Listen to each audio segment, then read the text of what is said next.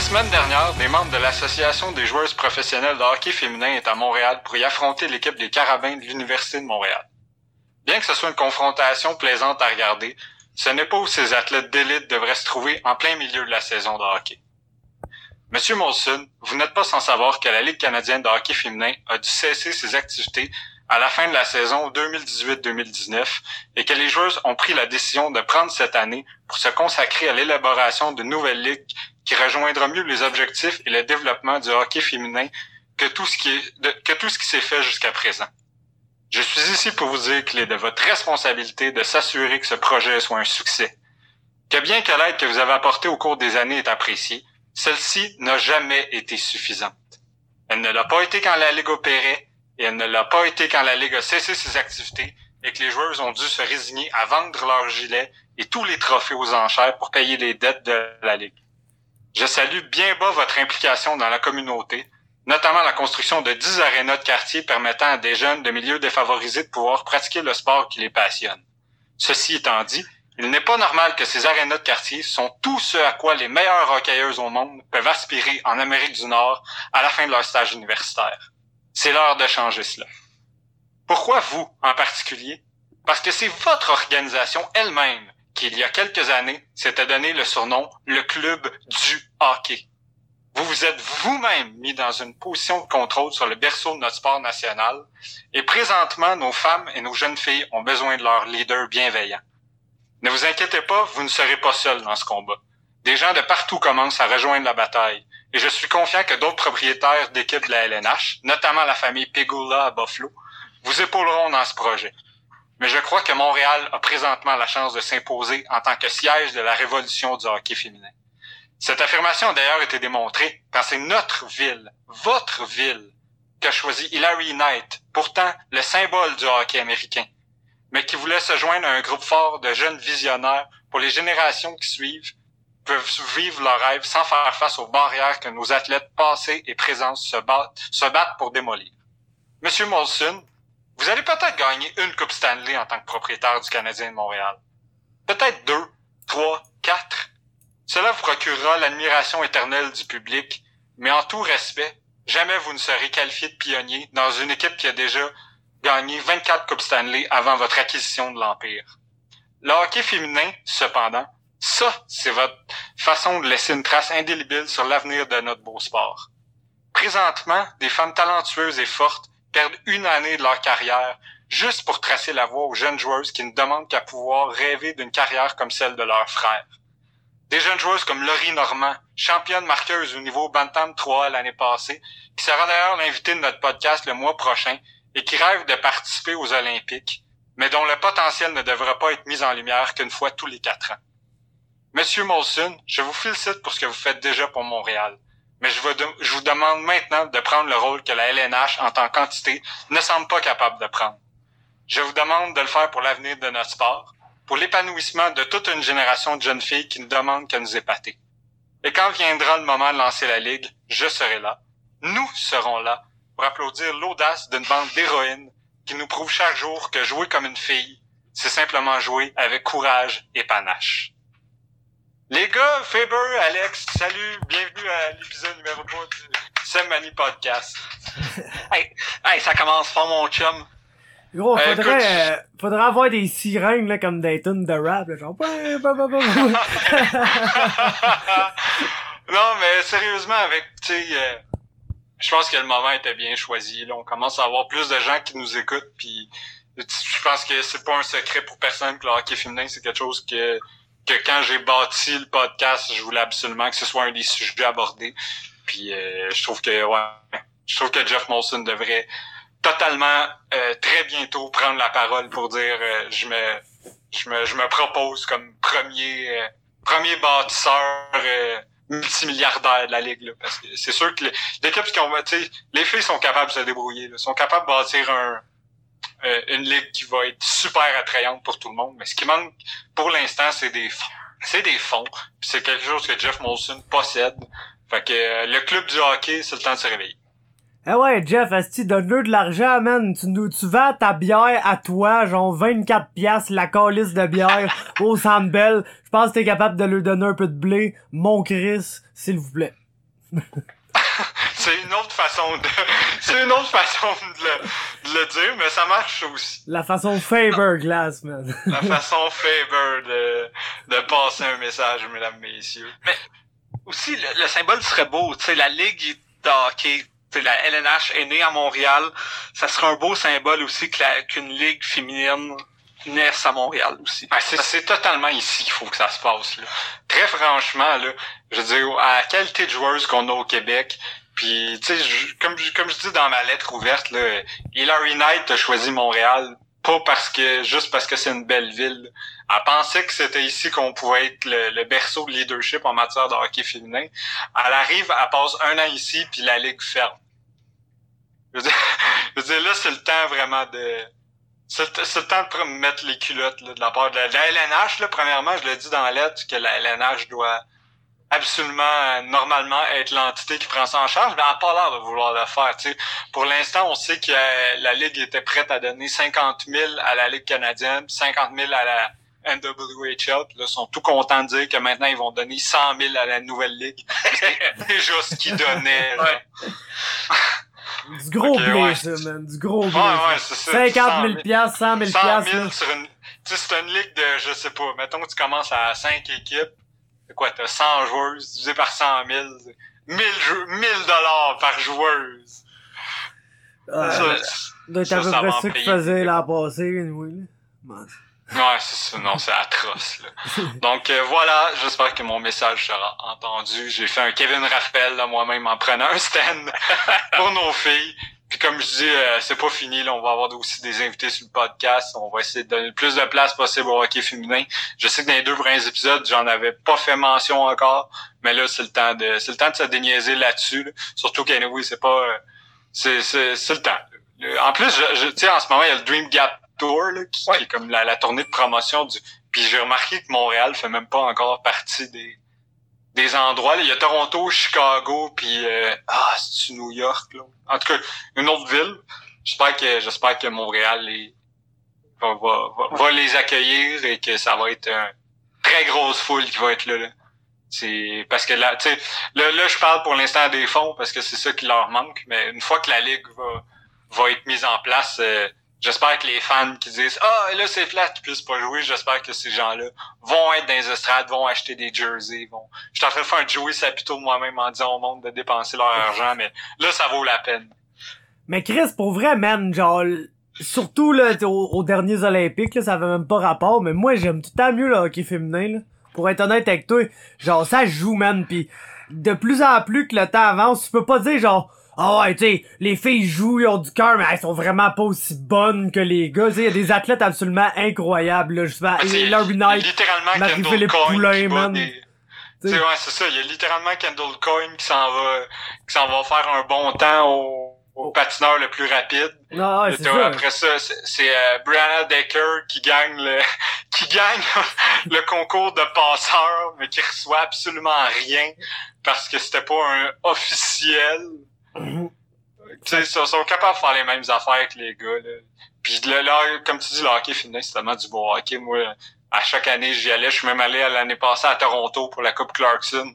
J'avais qui, je ne savais pas, allait être le dernier match de l'histoire de la Ligue d'ailleurs. D'ailleurs. ça, c'était pas prévu dans, dans mon programme, mais bon. Puis euh, c'est ça, c'était tellement du beau hockey. si tu- c'est, c'est vraiment pas. C'est du hockey comme il devrait être joué tant qu'à moi. C'est pas du hockey de toujours du dump and chase. Puis de. Ah, faut être juste plus gritty que l'autre équipe. Michel esti. Non, c'est ça. Shout out à Gritty d'ailleurs, là, mais. Shout out à Gritty en maudit.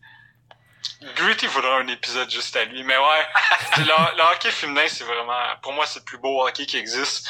En ce sens que ça joue vraiment de la façon que, que je voudrais que le hockey soit toujours joué. C'est beaucoup plus fréquent, je trouve, au hockey féminin. Tu dis, ouais, la meilleure équipe a gagné. C'est pas juste comme, ah, il s'est passé tel, tel bullshit, puis là, ils ont fermé le jeu, puis là, hop, au bout des 60 minutes, ils menaient par un but. Au hockey féminin, c'est très souvent, telle équipe a complètement pris le contrôle. Ils ont monté, ils ont, ils ont fait des, des passes incroyables, des jeux, des jeux à l'emporte-pièce, puis ils ont gagné. C'est- tout le temps du beau hockey. Mais bon, ça, on aura la chance de reparler de hockey féminin à chaque semaine si c'est ce que nos auditeurs viennent. Moi, j'ai pas de problème. C'est sûr que ça aidera à en parler plus souvent quand il va y avoir une ligue. Mais pour l'instant, euh, je pense que si on peut donner la voix aussi à des futurs joueurs, ce serait vraiment le fun. C'est d'ailleurs l'initiative que j'ai déjà commencé à prendre. Euh, passons maintenant à, aux frères des Canadiennes de Montréal, c'est-à-dire le Canadien de Montréal, un peu moins connu, mais bon.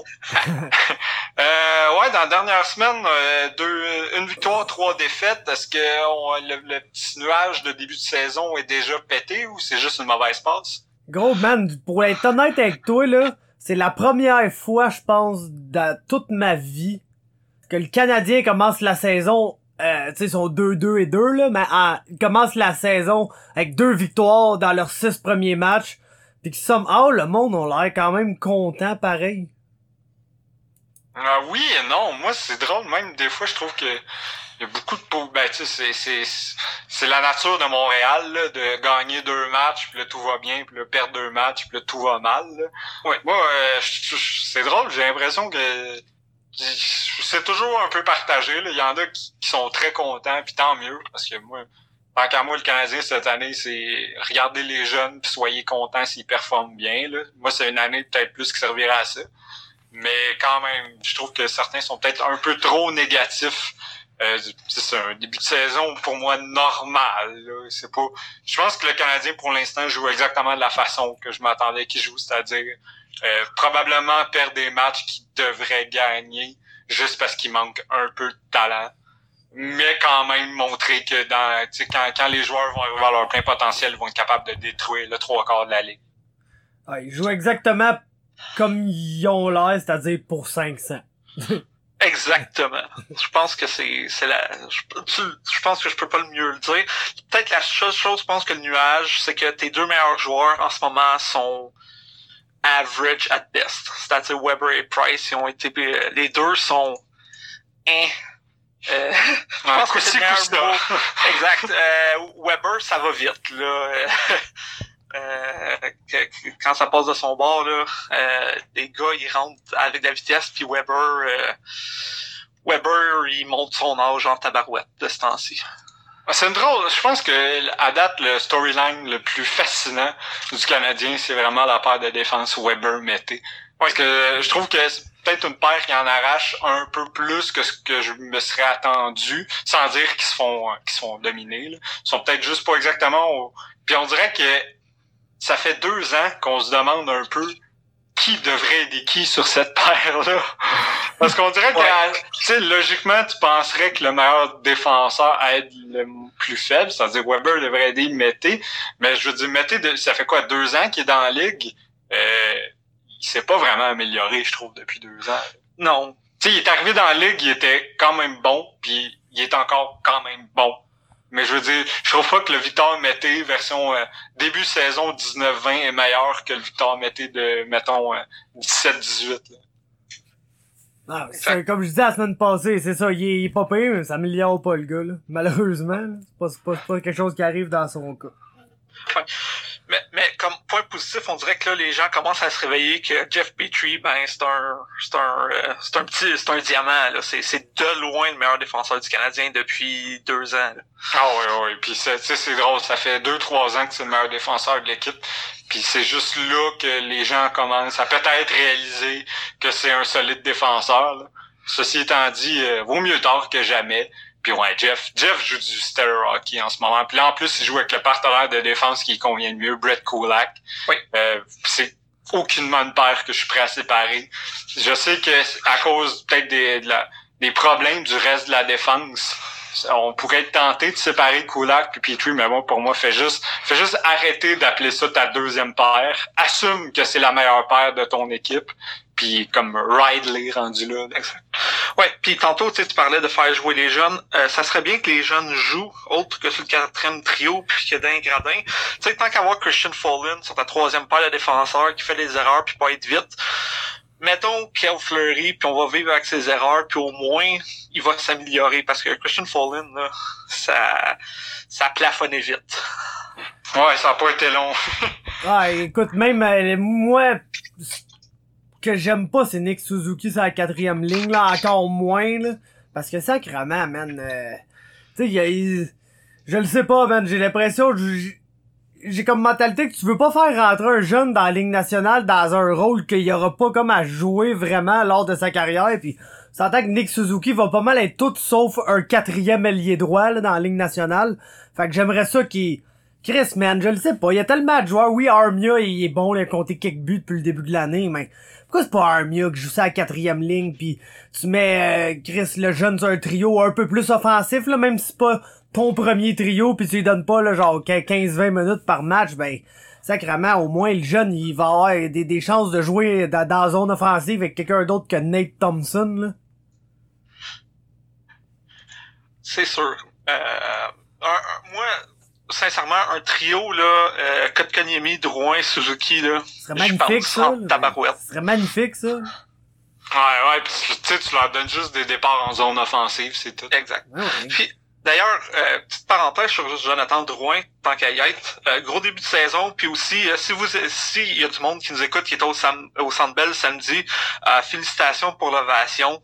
Je pense que des fois, on- euh, les, les fans de Montréal, euh, ils reçoivent bien de la critique, qu'on est rough, mais euh, le petit moment qu'il y a eu samedi soir, Ah, c'était Euh, spécial. c'était spécial, puis je pense que euh, il en avait besoin, là, euh, Jonathan, puis tu sais, il- je pense qu'il l'a mérité depuis le début de la saison, puis euh, c'est un beau petit moment qu'il faudrait pas euh, passer sur- sous silence. C'est juste place que ça va être sur seul, genre, parce que dès qu'il va jouer deux, dès qu'il va jouer deux games ordinaires, tout le monde va redétester Jonathan Drouin. C'est plate à Montréal, mais c'est de même, le premier à manger à marde, c'est toujours le Québécois. Surtout quand ils ont fait un esti d'échange impossible qui fait que, en théorie, c'est supposé être ton meilleur attaquant. Parce que t'as comme donné genre le, le- défenseur du futur pour lui, mais ça allait jamais être ton meilleur attaquant, mais il est supposé d'être ça. Fait que c'est comme ben plate, mais dès que ça va aller juste un peu plus ordinaire, ben là le monde, si Jonathan Drouin, ça va redevenir comme l'ennemi public, pis faut le sortir d'ici, pis blablabla.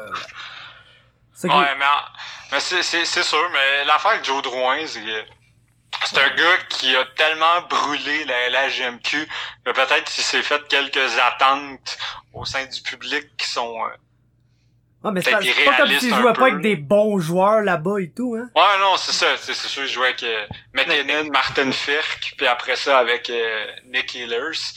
Mais c'est ça, mais souvent, ouais, on a tendance à oublier que les gars... on, on les voit comme juste des gens qui existent dans notre télévision. Là, là, là, ça, c'est- tu sais, ça fait du bien de féliciter le gars parce que ça doit pas être facile pour vrai être Joe Drouin, là. Quand t'arrives pis t'as toutes les attentes du monde envers toi, là. C'est ça à quoi ça me fait penser de cette histoire-là, à quoi que ça ressemble? Patrice Brisebois. Je m'en allais direct Ouais, Brisebois sur le side, ouais. C'est absolument quelque chose qui, euh, qui est semblable. J'espère juste qu'ils vont pas le kick out de Montréal de la même façon, là, mais.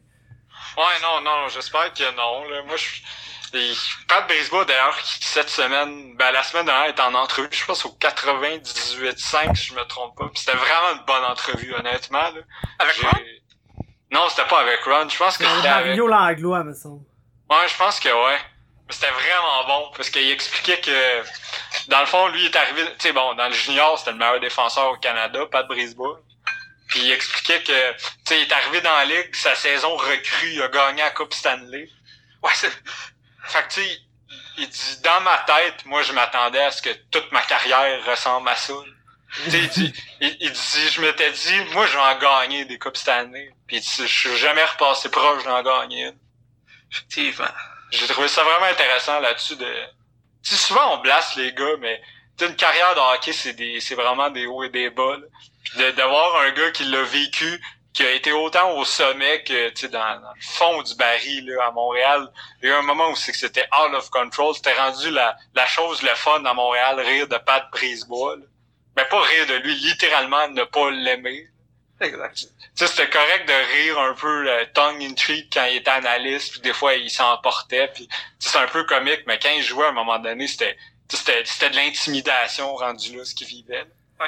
Le plus beau moment de sa carrière, c'est définitivement quand il était analyste avec Théo pis que les deux essayaient de dire des mots ensemble. là. Oh my god, que c'était beau ça. De la poésie, mon gars là. Ah non, mais c'est- sérieux, son retour à Montréal aussi. Oh ouais, Quand, ben ouais, quand non, il, ça, était- c'est- quand il avait quitté l'Avalanche pour venir à Montréal puis qu'il y avait eu une ovation interminable, je pense que ça y a fait énormément de bien aussi. C'est un- un- une innovation de Hey, ça, sorry le gros là, on t'aime Ouais, ouais, ça. Ouais, c'est ça. On, on a grandi. On, Mais tu sais, on- c'est la, ça, ça ressemblait au syndrome de, du batteur de femme, là. Oh ouais, Le, non, non, non, reviens, reviens, on a changé, puis là, il revient, puis là, tout le monde l'applaudit. Trois matchs après, puis personne veut le voir. Genre Chris, finalement, il est vieux, Brisebois, il est à chier. ouais, c'est ça, on a eu la paire de Pat Brisebois et Roman Amerlic. le mafieux Roman Lamerlick, man. Le, ma- le mafieux, là. Ah, ouais, cette histoire-là qui a fait pleurer notre bon sénateur de Mers. Hey, moi, là, je- faut que je parle de, brièvement de ça, parce que je me rappelle le style de la manière qu'ils ont présenté ça la veille. Que ça sorte, t'es genre, mon dieu, je vous le dis, ça va là, faire trembler les fondations du club du Canadien, nanana. Pis là, le lendemain, tu te rends compte juste que genre, dans le fond, les frères Costine aiment ça faire de la poudre avec du monde louche. Pis là, t'es genre, ah, mais gros, finalement, on s'en tabarnak, On savait déjà. On n'a rien appris ce fois-là. non, c'est ça. J'étais là, fuck, est-ce que c'est qui, c'est qui qui a violé quelqu'un ou qui a tué quelqu'un, genre, ben trop sous en char, pis, tu sais, genre, je m'attendais à quelque chose de terrible, là. Pis là, finalement, c'était juste cette style d'affaire-là, que, ah, ben, peut-être que les frères Costine puis Roman Amerlic auraient des relations louches. Parce que les joueurs de hockey, quand ça va dans les bars, ça se tient pas avec du monde louche, du crime organisé, ni rien, pis en tout cas. Ouais. Qu'est-ce que ça veut Mais- dire, Alex? Ouais, euh, je vais mourir sur cette montagne-là. Le Canadien, à ce moment-là, a détruit euh, le potentiel de Sergei et d'Andrei Kostitine en, euh, après les avoir repêchés. Là, les deux. On oublie que Sergei Kostitine, c'est un choix de septième, septième ronde qui s'est rendu jusqu'à la Ligue nationale. Euh, il aurait pu être mieux encadré au lieu d'être comme pitché tout seul dans Montréal, tu sais. Puis à ce jour, André Costine a le meilleur wrist shot que j'ai vu de ma vie d'un joueur d'un joueur du Canadien. Ah, ça n'a aucun sens. Sérieusement, il décochait ça comme euh, à la, à la Austin Matthews, très honnêtement, là.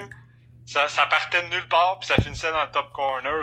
Les frères Costine, c'est, c'est plate que plus- on dirait qu'on a comme pas un bon souvenir d'eux. Parce que c'était tellement des bons joueurs, qui jouaient tellement avec des mauvais joueurs. Mais Tu sais, Chris, on, on- était on a trouvé le moyen de les blâmer pour les insuccès de l'équipe. Quand, comme c'était à peu près, tu sais, par moment, c'était les, c'était les, euh, les deux meilleurs joueurs de l'équipe, quand même relativement souvent, eux puis eux puis Alex Kovalev, évidemment. Exact. Mais je veux dire, c'était. Je pense que c'est le meilleur trio des Canadiens, je dirais, des 15 dernières années, c'était Kostitine, Koivu, Kovalev. Ouais, ou même, même Plekanec, Kovalev, des fois. Ouais. C'est des solides trios. Ouais, puis mon trio préféré des deux frères Costitine avec Bob Lang pendant un an. Ah, c'est tellement ça que j'allais parler. Beau. Sérieusement, l'année, je me souviens, c'était 2008-2009, quand, quand l'ami Robert Lang a passé son année à Montréal. Il était sincèrement en train de relancer les deux frères Costitine à 1000%. C'était fou. Tu voyais, tu voyais à quel point, premièrement, c'est une bonne influence, ces deux gars. Tu voyais que les deux frères l'aimaient. Puis on dirait que c'était tellement le complément parfait. Juste un gars capable de des backer en défense puis tout le temps faire la bonne passe. Puis tu sais, on s'entend que Robert Lang en, en- proche du filet là, c'était un marqueur euh, très très solide là. Tu sais, il, il, il fonçait au net puis il allait juste chercher le rebound des deux frères Cook, ça faisait que la pote.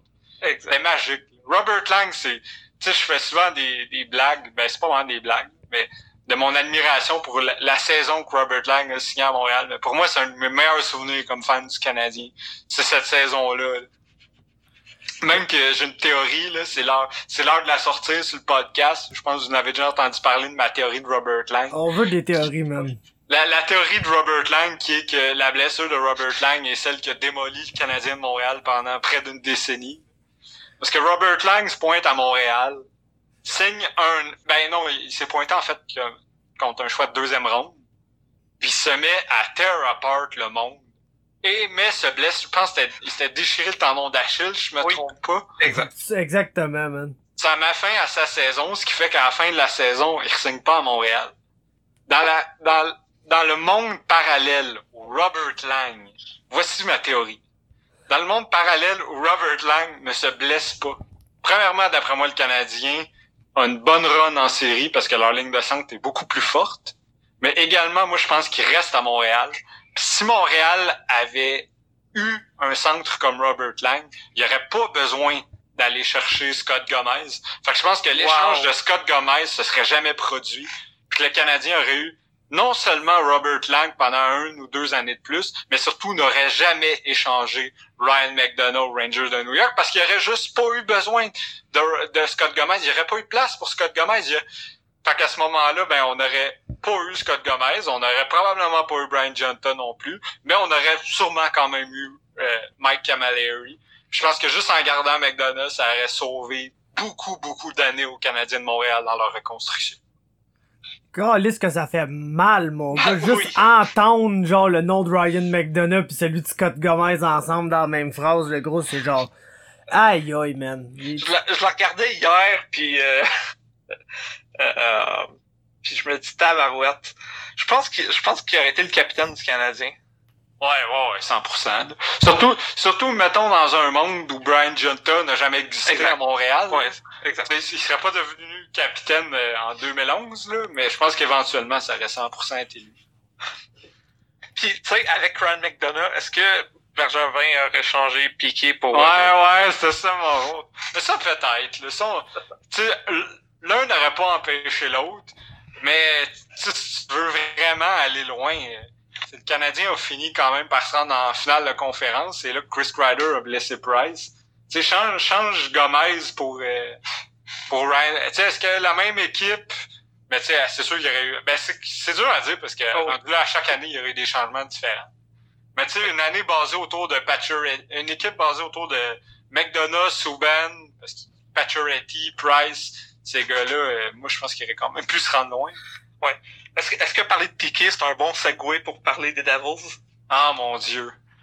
Les Devils, c'est vraiment... Euh, c'est la grosse déception dans la Ligue jusqu'à présent. Il arrive quoi là-bas juste, man? Comment ça, ça marche pas de même? Ça, ça compte pas, puis ben avoir un tandem de gardiens euh, en euh, Mackenzie Blackwood puis euh, Schneider, ben... ouais, déjà en partant, tu pars dans le trouble. Mais au-delà de ça, si au moins ils marquaient des buts, je dirais bon, c'est le gardien qui est cool, mais ils font rien. Il y a aucun il y a aucun niveau qui fait du sens en ce moment. Là. Les, les Nico Ischier, les même Taylor Hall produit pas à sa à sa juste valeur. Il est tellement parti. Il est ah. tellement parti. Ah ouais, ouais. Goussev, Vadat, oui. il joue sur le quatrième trio souvent. Même, sais, je l'adore, là, c'est un de mes joueurs préférés, mais Piqué jusqu'à date livre pas la, la marchandise du tout. C'est une, équipe qui a un top 3, euh, euh, euh, Severson, Butcher, devrait être capable de produire beaucoup plus que ce qu'ils font en ce moment. Ouais. Puis je me demande, Ray a, le, la réputation d'être rapide sa gâchette, de pas avoir peur de faire des changements drastiques. J'ai hâte de... 6 matchs, 6-7 matchs, c'est peut-être un peu tôt pour peser sur le bouton panique. Mais si tu te rends à 10 puis que tu as une victoire, je pense que le bouton panique va être euh, fermement pesé. Mais tu sais, il doit avoir moyen au moins d'aller chercher un gardien qui va leur donner. Tu sais, juste un changement dans le vestiaire. Tu dis, hey, là, vous avez un goaler, puis on pense que vous pouvez y faire confiance, lui. Genre, peut-être que toute l'équipe va être un peu comme. Ouais. Euh... Quitte à aller chercher demain pour absolument rien, là. Ouais, tu sais, je sais pas s'ils seraient prêts à faire ça parce que c'est dans la même division, mais quand même, Shiro et les Pingouins sont encore proches. Puis, tu sais, les Pingouins, ouais, Casey de Smith à Pittsburgh, là, un gardien de la Ligue nationale, ça, là. Les, les Pingouins ont choisi cette année d'avoir comme backup Tristan Jarry. Moi, personnellement, je préfère Casey de Smith à Tristan Jarry, là. Mais dans tous les cas, ils ont pas choisi Casey de Smith. Puis je pense même qu'il est passé par le balotage, qui a pas été réclamé. Il coûterait pas cher, là. Non, moi je pense que c'est un gars qui pourrait qui pourrait surprendre à Jersey. Sinon, tu vas chercher un des 34 backups du Lightning, là, mais c'est sûr que... Ouais, ben c'est ça, c'est ça l'idée avec Domingue, là. C'est mais sûr parce que, que Smith est meilleur que eux, là. Ouais, parce que là, les rumeurs, c'était le, le, swap entre, entre, euh, voyons, Jonathan Quick puis euh, Corey Schneider. Corey Schneider, mais je pense pas que Jonathan Quick, euh, Le rapide Jonathan. Ah, les, les Kings, les Kings à date qui ont des gardiens qui goal pour 792 combinés. Comment est-ce que tu veux gagner de même? En tout cas, mais, ouais, pour finir avec les Devils, euh, moi, moi aussi, je, tu sais, c'est quoi, c'est la dernière année de contrat de Taylor Hall, là, je me trompe pas? Ouais, Exact. ça donne pas il va, il va se passer quoi avec ça? Est-ce que, est-ce que Ray Shiro est prêt à attendre jusqu'au deadline ou est-ce qu'il va essayer comme un hockey move si jamais... Parce que là, euh, je sais pas si la laisse est très longue pour Rishiro avec, tu sais, il, il, il, il a été chercher Piquet, il a été chercher Taylor Hall. Le Taylor Hall est en santé à ce qu'on sache. Puis là, il va chercher Goussev, il a donné des choix pour ces gars-là quand même. Exact, c'est ça j'allais dire. Euh, les Devils n'ont pas leur choix de deuxième puis troisième ronde en 2020, puis n'ont pas leur choix de deuxième ronde en 2021. Mais tu sais, est-ce que la solution c'est d'échanger Taylor Hall? Je pense pas, là. Mais ça reste quand même un move qui pourrait peut-être se passer. Moi, moi pis Taylor Hall, si on est pour jouer au, gérant d'estrade, j'ai une transaction peut-être que je pourrais voir arriver. Mais tu sais, que je pourrais voir arriver qui, qui est très, très, très NHL 20. là. mais je veux dire, tu sais, si tu regardes deux équipes qui ont besoin d'une étincelle qui sont peut-être pas contents de leur leader, est-ce qu'on pourrait voir Taylor Hall passer à Dallas un contre un pour Jamie Benn? Oh wow! Je je je dis, Taylor Hall est plus jeune, Jimmy Ben Ouais. est signé. Effectivement. Je veux dire, les deux ont leur avantage. On sait que les Stars, encore une fois, le GM s'est encore attaqué à tous leurs meilleurs joueurs en disant, ben là, écoutez, je peux pas échanger tous mes joueurs, mais en laissant entendre que sinon, il ferait. tu sais, euh, dans- moi, je, je vis pour le monde, euh, l'univers dans lequel Tyler Seguin et Taylor Hall Oui. jouent ensemble. là. Oui, oui, oui. Mais euh, pour ceux qui ont pas, éc- pour ceux qui écoutent pas la télé anglaise, Friedman a, a sorti une mini bombe euh, tantôt sur euh, à Tim and Sid, à Sportsnet, euh, disant que si Taylor Hall était disponible, que les Oilers euh, seraient intéressés. C'est normal aussi. Ah, ils vont demander une liste à Taylor Hall des équipes où il veut absolument pas aller, puis il va juste avoir. Edmonton Y dessus. a-tu un Taylor Hall a pas de no movement clause. Ah, fait qu'ils peuvent, peuvent bien l'envoyer. Mais tu sais, en même temps, les Oilers, euh, faut aussi, dans, si t'es pour payer Taylor Hall, t'espères quand même qu'il va rester avec ton équipe après. là. Oh, oui. Ça reste un gars qui tombe agent libre. Non, c'est sûr. Mais quand même, il pourrait, tu- moi, il été repêché par les Oilers. Fait Est-ce que c'est impossible de croire que jouer avec Connor McDavid, ça y tenterait pas? Ou, ou même Draisaitl. Ouais, c'est ça, tu sais. Est-ce que c'est si far-fetch que ça? Non. Je pense quand même pas, là. Puis c'est plus le même GM. Non, c'est ça. Puis lui, il a jamais demandé non plus à quitter Edmonton, surprenamment. exact. Ça a jamais, ça a jamais été ça son. Moi, ce que je trouverais hilarant, c'est qu'il rééchange dans un package qui contient Adam Larson. ça, ce serait parfait. Non, mais non, mais dans, dans les faits, sûrement que Hall va- Ouais. Mais, Non, mais- en- à chaque défaite, par contre, je pense qu'ils s'éloignent de rester Oui. à Jersey. là. Eux, ils essaient d'y vendre qui peut gagner à Jersey. Là, ils présentent une équipe en disant, là, tu vas gagner. Puis l'équipe fait rien. Puis je veux dire, même leur ligne descente en ce moment, là, ils chièrent, ça vaut pas grand-chose jusqu'à présent, malheureusement. Jack Hughes, jusqu'à là, t'as pas un début de carrière du tout ce qu'il souhaitait. Puis bon, Pavel Zaka, on oublie ça, c'est un boss. Il t'a raté un but ouvert euh, une Aïe, jours, aïe. Jack Hughes. Je pense que je pense qu'il y a, il y a de la il, a- il tient déjà le bâton pas mal serré, le, le chum Jack. C'était pas Patrick Stefanesque, là, mais Ah, mais c'était pas, c'était pas loin, là. c'était c'était vraiment pas loin. T'étais pas à des milles, là. Moi, ce que j'ai, moi, je suis au fait aujourd'hui que j'ai vu euh, sur Facebook.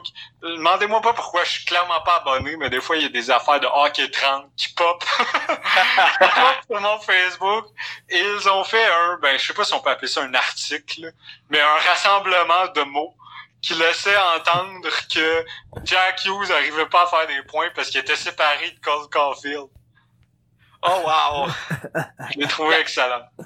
Ben, Ah, D'ailleurs, euh, le copain Cole Caulfield, euh, quatre buts à ses deux premiers matchs en NCAA. Le premier joueur, je pense, des Badgers euh, de l'université à compter deux buts à ses deux premiers matchs. Dans la NCAA. Il joue avec Alex Turcotte, hein, là. Oui, monsieur. Oh shit. Pas pire du rose. Oh shit. Mais euh, avant que tu parles justement de cette euh, transaction fictive-là, je voulais vous demander qu'est-ce qui est le plus surprenant justement entre le début de saison des Devils le début de saison des Stars. Parce que moi, je pensais que les Devils allaient gagner, mais je m'attendais définitivement à ce que les Stars soient meilleurs que les Devils, puis c'est comme pas, ça a pas l'air parti pour ça pendant tout, hein. Ben, comme, je pense que c'est Sean Kearney qui disait ça sur Twitter, en tout cas, je peux me tromper, mais, tu sais, le, le, Ben Bishop euh, Regression Tour est bien entendu. ouais, gros, Ben Ouais. Bishop, il est pas bon, là. mais l'année Ah, passée, il était magique. Ouais, que ça y arrive une fois de temps en temps. L'année passée, là, c'est que l'année, l'année passée, c'était une des saisons où Ben Bishop est imbattable. Ouais. Puis je veux dire, l'année passée non plus, par contre, euh, les, les Stars ont pas bien commencé, là. On se souvient du horse shit quand même. c'est quoi, c'était-tu le GM ou le, le non, président? le président? Le président, le président qui dit que euh, Séguin et Ben méritent pas le contrat qu'ils leur ont, de- leur ont donné, puis que l'équipe est de la horse shit. Là, après ça, ils se sont mis à bien jouer, entre autres parce que Ben Bishop est devenu magique. Ouais. Puis que Roop Ince s'est développé en joueur extrêmement utile. Mais tu sais, c'est l'équipe la plus vie- ben, à part les Stars, euh, à part euh, San Jose, ça doit être l'équipe la plus Ah, vieille. les Kings. Euh, San Jose. Euh, Assurément les Kings aussi. Là. Mais tu sais, je veux dire, Joe Pavelski, c'est 35 ans, ils paraissent. Ouais, Corey Euh, Perry. Mais Corey Perry, je pense qu'il joue même pas. Il est encore blessé. Exact. Euh, tu sais, Radulov, c'est 33 ans, il commence à paraître. Puis, euh, tu sais, Ouais, c'est pas une à la- jeune équipe. à l'arrière, tu sais, je regarde un peu les contrats. Tu sais, ils ont donné 5,8 millions sur 6 ans à Essa, à Essa Lindell. J'aime bien Essa Lindell, mais 5,8 Ouais, mais c'est millions d'Essa- 5,8 millions d'Essa Lindell, là. Ouais, non. C'est pas, c'est pas ça que tu veux d'un S... C'est pas ça que tu veux payer pour S.A. Lindell, clairement. Saviez-vous qu'André Sekera était rendu là? Ouais, ouais. Ouais, c'était cet été, mais ça serait pas... moi. Dallas sont allés pour des guesses de essayer de relancer des carrières, là, avec Corey Perry puis André Sequeira. C'est pas nécessairement des mauvais guesses, mais c'est sûr que ça vient avec un risque. Pour l'instant, c'est peut-être pas l'affaire la plus payante, mais ah, tu sais, encore là, on est tôt dans la saison. Moi, les Stars, Oui. pas abandonné. là. Surtout que, tu sais, moi, moi, ce que j'aime beaucoup des Stars, c'est que si un donné, Ben Bishop fait plus la job, moi, à mon avis, ils ont pas mal le meilleur backup dans la ligue, Anton Kudobin. Je pense que c'est peut-être l'année où Anton Kudobin doit prendre le net à Dallas. Puis lui, je pense que si Bishop est pas capable de faire le travail, Kudobin va être capable de le faire. Puis là, ça sera au reste de l'équipe. Est-ce que ça va prendre... Moi, je... sais, ça fait une couple d'années que ça se dessine, le fait que soit Séguin, soit Ben va lever les pattes à Dallas. Je pense que c'est peut-être pas tout le temps l'amour entre eux autres puis l'organisation. Moi, personnellement, si j'en ai un à échanger, c'est assurément Jamie Ben que je considère overrated depuis des années. Mais, puis tu sais, qui, qui, qui rejoint le stéréotype du, du gros gars que tu veux en playoff pis tout, fait que les équipes vont se pitcher dessus. Là. Oui, il y avait une grosse rumeur l'année passée qui, qui serait échangé aux Canadiens, si ma mémoire est bonne. Ouais, ça me dit de quoi? Euh, mais je veux dire, euh, je veux dire, euh, tous les gros joueurs à un moment donné sont échangés aux Canadiens, puis je parle Ouais. des gens de l'extérieur de Montréal qui parlent de ça pour revenir vite vite à Taylor Hall. Euh, au Steve Dangle po- podcast, Dangle il parlait que le meilleur choix pour Taylor Hall, ça serait Montréal. il a Ouais, ça. ben, je veux dire, ça fait du sens. Je, je dis pas que ça fait du sens que le move se passe, là. Ouais. Mais je veux dire, est-ce que le fit fait du sens? Assurément, là. Je veux dire, tu parles d'une équipe qui est basée sur quoi? Sur la vitesse. Puis une équipe qui est, qui, qui est en manque d'un marqueur de but. Fait que je veux dire, le fit Ouais. est là. Puis pour revenir à Dallas, euh, moi d'après moi Ben Bishop là, euh, je veux dire ils ont euh, dans, tu sais, dans dans le pipeline, il y a Jack Ort- Oettinger qui ont repêché il y a deux ans, Ouais. euh, qui peut-être qui était assez bien reconnu, euh, un bon de goalie prospect. Fait que euh, mais tu sais euh, Ben Bishop c'est encore euh, 5 millions pendant 4 ans. À Non, je sais pas si c'est un 32 ans. contrat qui s'échange. Euh, no movement clause. Et là, ok, fait que c'est un contrat qui s'échange. Lui, il décide que c'est un contrat qui s'échange déjà en partant. Exact. Deuxièmement, tu sais, y a-tu vraiment une équipe qui le veut? C'est dur à dire. Moi, je penche plus vers le non. Ben Bishop. T'as juste à la rondelle pis tu vas compter, là. Ouais, ouais, Ouais. mais je veux dire, l'année passée, il a tellement été bon que moi, je peux voir une équipe le vouloir pour l'instant, mais encore là, souvent, les bonnes équipes ont déjà un bon gardien. Genre les Oilers d'Edmonton. Mais non, les Oilers ont Mike Smith qui, selon Don Cherry, est la bougie d'allumage. Mike Smith qui goal, je pense. La dernière fois, j'avais regardé le goal pour 8,80... Euh, non, 903, je pense. Là, apparemment, c'est lui qui transporte l'équipe. Ouais, clairement, man. C'est pas Connor McDavid qui avait comme 14 points après 5 matchs. c'est qui ça? Lui, il est correct, là. mais Harrell avait comme 12 points après 5 matchs, quelque chose du genre. Mais non, Mike Smith avec son 90,3% d'arrêt. Lui, c'est t'as remarqué qu'il est un solide 917. Ah, mais il a monté sa moyenne. 917, 917 t'arrives en territoire de starter League average. Ouais, League c'est ça. average. Ouais, 917, c'est, c'est pas pire. mais les Oilers ont affronté qui jusqu'à là? Il me semble qu'à chaque fois que je regarde les games des Oilers, ils affrontent personne. Euh, ils ont la céd- euh, sont dans les top 3 des cédules les plus faciles Ah oui, du évidemment. mois d'octobre. Mais tu sais, premièrement, quand t'es dans... Bon, je vais pas revenir là-dessus chaque semaine, là.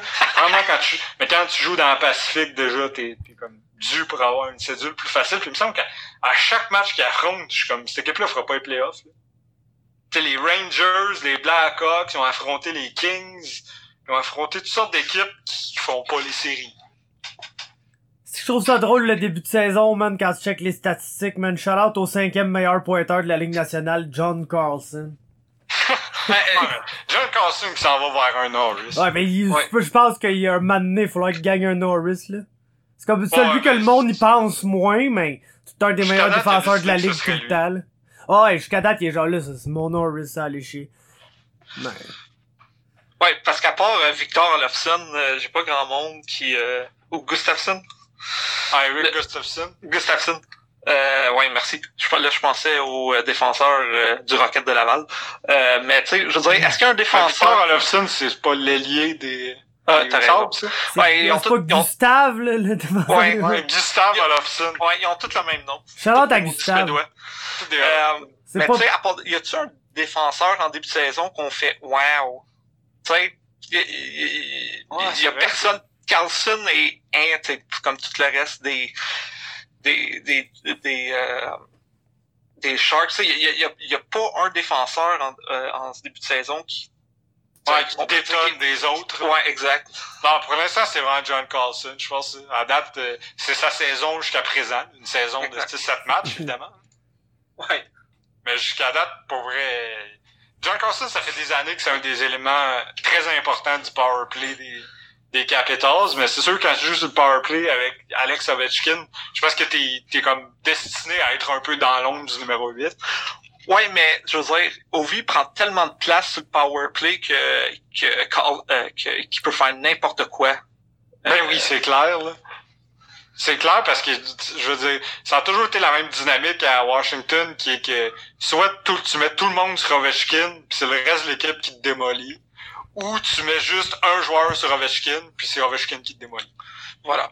C'est, le dilemme que ça fait, ça fait 14 ans que les équipes essayent de d'élucider ce mystère-là, puis ça a jamais été fait. Quand tu mets tout le monde sur Ovechkin de genre Mike Green qui score 25-30 buts. Ouais, ben c'est ça. C'est là, c'est là que les Backstrom, que les, c'est là que même Tom Wilson va aller chercher des buts sur le power play. Kuznetsov, tu fait une petite clé sur le banc, mon gars, est capable de, est capable de te ramasser des points, là. Ah ouais, c'est ça. Lui, c'est pas des selles qui respirent. Non, c'est bon, non. Mais ouais, c'est ça. Ben, pour revenir euh, aux Caps, en ce moment, ils mènent-tu encore là, dans la nouvelle Ouais, de 4-2. 4-2? Ouais, Ouais. parce que- Le duel des backups à, entre Toronto et Washington. Toronto, qui, une petite parenthèse, a vraiment pas un début de saison satisfaisant. Je peux pas dire que je suis extrêmement surpris, là. Je sais pas, ils slow start tout le temps. C'est encore, c'est, encore le genre de départ lent qui vont rapidement rattraper, mais qui va les empêcher de, d'avoir l'avantage de la glace euh, contre Boston en série, puis qui vont encore se faire sortir par Boston en série.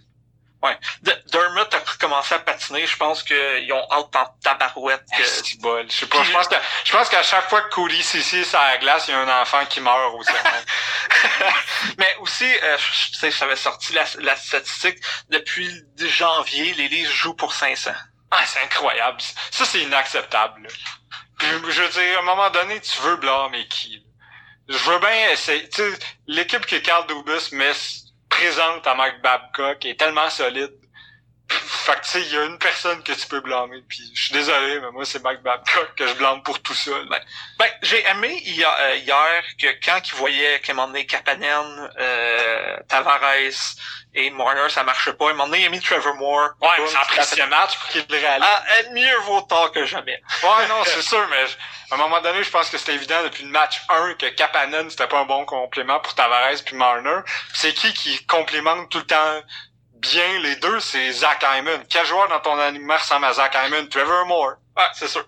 Je veux dire, à un moment donné, c'est pas... euh, Je veux dire, pas besoin d'être un diplômé de McGill, même si Babcock l'est. Il aime ça le rappeler aussi. Ouais, il aime ça, il aime ça porter Ouais, sa cravate, euh, Bab Sox. Ouais, pour, pour finir la parenthèse des livres, Sandin qui est retourné euh, au Marlies, t'en penses quoi? Ah, sur le coup, j'étais, honnêtement, sur le coup, j'étais un peu fâché. Je comprenais pas trop. Mais, tu sais, ap- après ça, le gars, le gars a du potentiel, là. Puis, on a souvent vu des défenseurs arriver trop tôt dans la Ligue nationale puis changer leur style, sais. Je veux dire, Sandin, est destiné à être un défenseur actif et non réactif. Mais là, pour l'instant, en le mettant dans la Ligue nationale, peut-être un peu trop vite, c'est cl- c'est clair jusqu'à présent que c'est un défenseur extrêmement réactif. Il réagissait à tout ce qui se passait. Il y avait peut-être pas nécessairement jusqu'à présent la rapidité d'esprit pour prendre le match en main. Puis je, euh, tu sais, peut-être qu'en un an de plus de développement, il va être capable de, au lieu de développer une game de domper par la bande parce que ça va trop vite, de trouver le moyen de s'adapter à la rapidité du hockey professionnel. là. Mais c'était quand même comme le quatrième défenseur des livres cette année. là. Ouais. À part, à part euh, Barry, Riley, puis puis Muzzin, c'est le meilleur dev de l'équipe, fait que ça fait mal. C'est ça, c'est aucun doute que ça fait mal. Moi, je le prends bien avant, je le prends bien avant Martin Marinson, bien avant Cody Ceci, avant Kevin Gravel, avant tous ces gars-là. là. Justin Hall. Justin Hall, qui, qui est comme l'analytics darling de quelques personnes à Toronto, mais pour moi, m'a jamais impressionné une seconde. Ouais. Puis, euh, C'est genre le... Justin Hall, c'est genre le... Voyons. Frankie Corrado des temps modernes.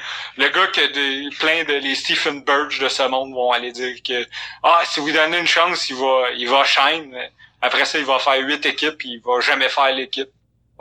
puis il faut que Morgan Riley sorte de l'enfer de Cody CC. Ah, C'est- horrible. C'est horrible à voir, le, voir la pauvre Morgan Riley essayer de tout faire. Ah, c'est Morgan Riley qui est quand même défensivement un peu un trou noir.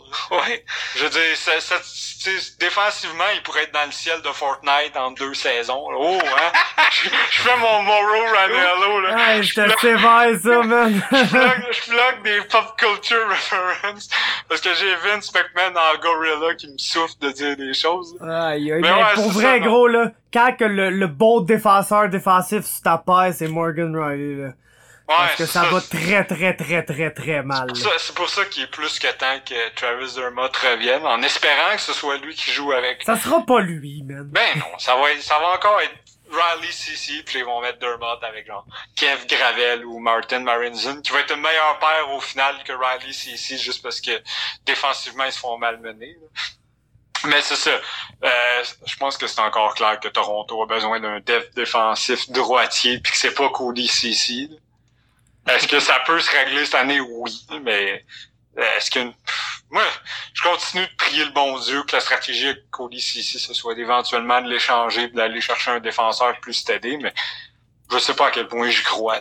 C'est en- entre euh, 30 et 40% ma croyance de ça. Je pense que Toronto aurait juste besoin d'un nouveau coach, pour être honnête. Ben oui, il aurait besoin de Sheldon Keefe. Mm. Sheldon Oui. Keefe sait comment servir. La moitié des joueurs des Leafs ont joué sous Sheldon Keefe avec les Marlies, puis ont mieux performé avec les Marlies qu'ils ont performé avec les Maple Leafs. Faites juste, tu sais, les Nick Petan, les Trevor Moore, les Kasperi Kapanen, les Andreas Johnson, les Rasmus Sandin, Timothy Liljegren, tous ces gars-là, donnez-les à Sheldon Keefe, il sait exactement comment s'en servir puis comment les faire performer. Le problème avec les Leafs, d'un, c'est que il y a un gros commitment monétaire envers Babcock. De un, et de deux, que, tu sais, l'année passée, c'est pas un secret de personne qui voulait le congédier, là. Puis que c'est Brendan Shannon qui, a- qui a mis, qui, qui a- eu le dernier mot en disant, faut au moins y laisser du temps. Mais moi, je pense que à ce rythme-là, ça achève cette histoire-là. Les livres peuvent pas se permettre de pas faire une run pour la Coupe Stanley.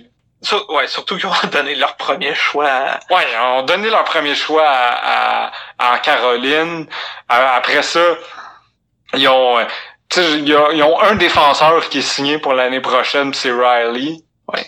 Ok, je, tu sais, ils peuvent, ils peuvent aucunement, c'est cette année ou presque jamais. C'est sûr que leur fenêtre ferme pas cette année, là, mais si, ils peuvent pas permettre rien en bas d'une finale de la Coupe Stanley cette année, selon leur, selon leur cap salarial, là, parce que ça va donner de plus en plus dur là, avec les joueurs qui, qui vont demander plus d'argent, plus d'argent, plus d'argent. Au moins, le, le corps est signé. Puis Ouais. Vont se faire éliminer par les Browns. Ben oui, tout ça pour se faire éliminer par les Blues. tout ça pour que Charlie Coyle se mette à compter les buts quand c'est le temps.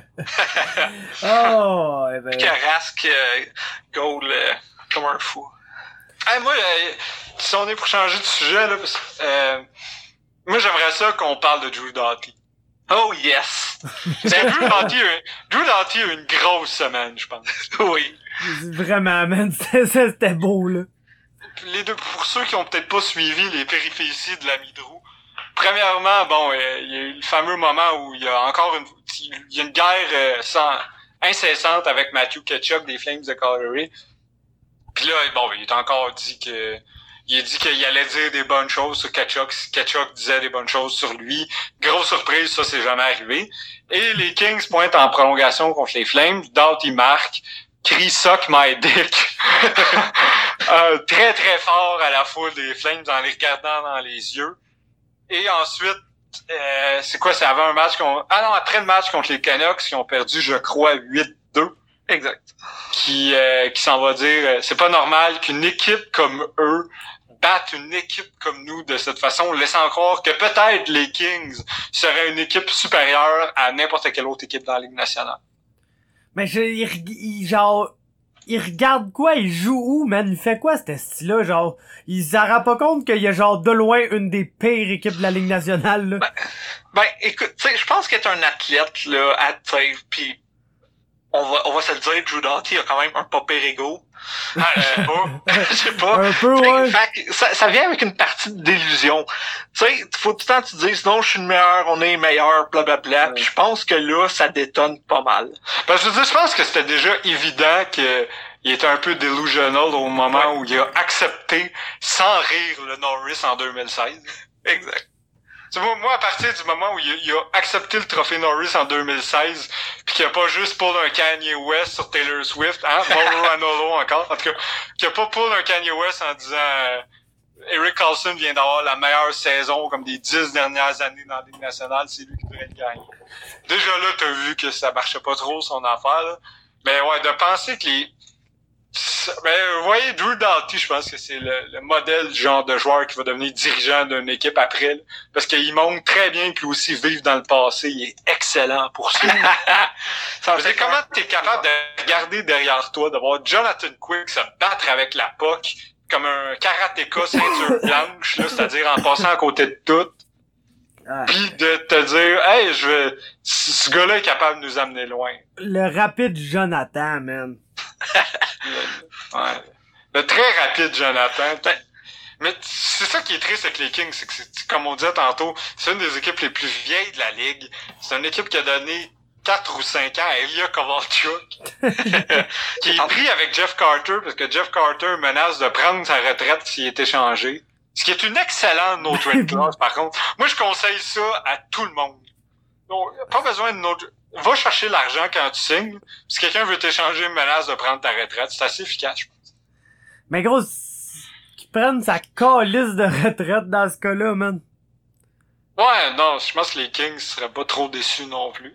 Non. Mais c'est qu'aucune équipe va l'acquérir, va te donner des choses pour l'acquérir en sachant que il risque de prendre sa retraite. L'année passée, il a fait ça aux Bruins. là. C'était pas, c'était pas Charlie Cole qui était supposé aller à Boston à la base. Ouais. C'était probablement Jeff Carter. Ouais. Puis il avait, il avait, dit mot pour mot, moi je prends ma retraite si je suis échangé. Fait que ça a comme. Les Bruins ont comme pas tenu à donner de quoi pour Jeff Carter, évidemment. Ouais, puis avez-vous vu, vu le shade des euh, du euh, compte Twitter des euh, des Jerks hier après leur game? Non? Fait que tu sais, euh, euh, dans l'aréna, euh, des, euh, des Kings où est-ce qu'ils jouent, ils ont caché la bannière de Taylor Swift parce que Ah Taylor, ouais. Taylor Swift a, je pense, fait le plus de concerts euh, dans l'aréna. Donc, ils ont caché la bannière euh, de Taylor Swift parce qu'elle ne représente pas les valeurs euh, du club de hockey. Et je, je traduis librement ce qu'ils ont écrit sur leur compte Twitter. Fait que quand ils ont perdu Ah, mais hier... pas la vraie raison. T'as Ben, la vraie raison? Ben, pas spécialement, j'ai pas... euh, Ok, la vraie raison pour La- laquelle tout le monde a eu Taylor Swift à LA, c'est qu'en 2015, elle a fait une série de spectacles. Puis après cette série de spectacles-là, les Kings ont jamais refait les playoffs. Ah, fait que c'est de la grosse superstition sale. Ouais, ouais, c'est 100% ça. Là. Ben, bref, que- aucun lien avec les valeurs. La vraie raison, c'est que les, les fans blâment Taylor Swift pour l'inaptitude de leur équipe de hockey. c'est très bon. Beyoncé made one of the greatest videos of all time! All time! T'es en retard, mais j'aime ça. Vive Kanye, man. Vive Kanye. C'est que je l'aime, Kanye? C'est qu'on a besoin de Kanye West dans la vie, man? On a besoin de Kanye West bien plus qu'on a besoin de Drew Dowdy, man. Puis, fait juste pour finir la parenthèse, fait que les, les jerks sont écrits sur leur Twitter après la victoire de 2-0. The Kings knew we were trouble when we walked in. Oh, shit. Imagine blaster une équipe de hockey qui a une référence de Taylor Swift. puis que ce soit vu comme quelque chose de vraiment clever. Ah, sti de. Donc, les Hurricanes sont vraiment... euh, sont dans la game, je trouve. euh, écoute, son, euh, c'est quoi, 6 and 1? Une affaire comme ça, Ouais, euh, ouais. avec Sé- Sébastien Ao qui a juste un point. Ouais, quand c'est fou. C'est impressionnant. Donc, Ouais, une- mais toute l'équipe performe tellement là-bas. là. Ils ont une fiche digne des sables de Buffalo, man. Ah, mais justement, ça, je voulais... Parce que je m'en voulais même la semaine passée de pas en avoir parlé, là, du gars que Alex a débaptisé, mais quand Ouais. même... Victor Olofsson, jusqu'à là, qui est la recrue de l'année. Ouais. C'est fou, il y a sept... Le premier joueur de l'histoire de la LNH a compté ses sept premiers buts sur l'avantage numérique. Fait que clairement, on a un, un futur James Neal. Un futur Sheldon Story. Ah, mais, mais ouais, jusqu'à présent, Victor Olofsson, qui, tu sais, je me doutais là, que ce serait un des 4-5 meilleurs recrues de la Ligue, mais à ce point-là, là, le gars est un marqueur naturel, comme ça n'a aucun sens. Puis moi, quelque chose que je suis vraiment content cette année, c'est que, tu sais, on dit les, les yeux commencent à s'ouvrir sur Jeff Petrie, ben à plus grande échelle, les yeux commencent finalement vraiment à s'ouvrir sur Jack Eichel. À Ouais, plus moi, grande Jeff- échelle, hein. Jack Eichel, ça fait depuis 2015 que le principal blâme qu'on lui porte, c'est de ne pas être Connor McDavid. Là, finalement, euh, je pense qu'avec le début de saison des Sabres, euh, au moins, il commence à avoir la reconnaissance en tant que qu'un des joueurs les plus dynamiques que la Ligue peut présenter à, à des fans. Mais faut, faut dire que la défense joue très bien. Euh, tu sais, Colin Miller, c'est probablement le, Colin. Miller. Underrated as Exact. fuck. Colin Miller, c'est un des deux, trois joueurs les plus underrated de toute la Ligue nationale. Puis même, euh, tu sais, ils ont été chercher euh, euh, Yoki Haru de, Ben oui, de Henry. Chicago. Ben oui, c'est ça. Le chum Henry. Alors, Euh, Alex Nylander, je sais pas s'il fait grand chose, là, mais moi, je peux vous garantir que c'est une bonne transaction pour les Sabres. J'ai aucun, j'ai aucun doute que les, que les Sabres ont, ont gagné cette transaction-là. Puis un, un jour, si tu, sais, tu tu parles de euh, peut-être les jeux qui s'ouvrent sur Petrie, à un moment donné aussi, là, ils ont un autre choix de première. Ils ont un autre, ils ont un autre first overall qui est Rasmus Dahlin. Ben oui. Puis ce, gars, ce gars-là peut jouer dans mon équipe n'importe quand. Oh, et Rasmus Dahlin, qui, Rasmus Dahlin, c'est probablement très rapidement meilleur défenseur dans la Ligue nationale. C'est juste parce qu'il joue à Buffalo, là, que, qu'il y a pas tant que ça le, le spotlight sur lui, parce que s'il jouait dans un gros marché, honnêtement, la Terre ne tournerait que pour Rasmus Dahlin. Ouais, C'est ce que- ce que ce Rasmus le top, man. Rasmus Ristolainen n'est même pas le meilleur Rasmus de sa propre équipe. c'est triste, hein, mais c'est ça. Le futur Jets. Ouais, le futur Jets ou futur Oilers. J'étais Ouais. encore, euh, j'étais encore déchiré entre les deux. Le Ben ouais, c'est hey, c'est, c'est sombre, ça, comme avenir, man. Le futur Jets. Parce que, ouais. Tu vas aller jouer là, pis il faudra que tu vives à Winnipeg en C'est- plus, man. Ouais. Puis tu sais, ils font tout ça aussi en ayant Brenton Mon- Montour de blessé. Savez, Brenton Mon- Montour, c'est pas un mauvais défenseur. Non. Euh, C'est un, c'est un quatrième, je pense. Ouais, un c'est quatrième défenseur correct. Puis euh, donc euh, il y, a, il y a encore euh, du euh, du il y a encore du firepower un peu qui manque. Euh, euh, Ouais, c'est sûr qu'ils peuvent, avec, avec la chute, euh, avec la chute de Kyle Okposo, ça va laisser un trou sur le fait que, c'est sûr que mec Olofsson arrête de compter un but par match. Ouais. Il va falloir que quelqu'un d'autre prenne la relève. Moi, je suis peut-être pas le plus grand fan du monde de Sam Reinhardt, là, bien que je le trouve très bon. C'est sûr que un marqueur, éventuellement, ça va en prendre un autre que Jeff Skinner.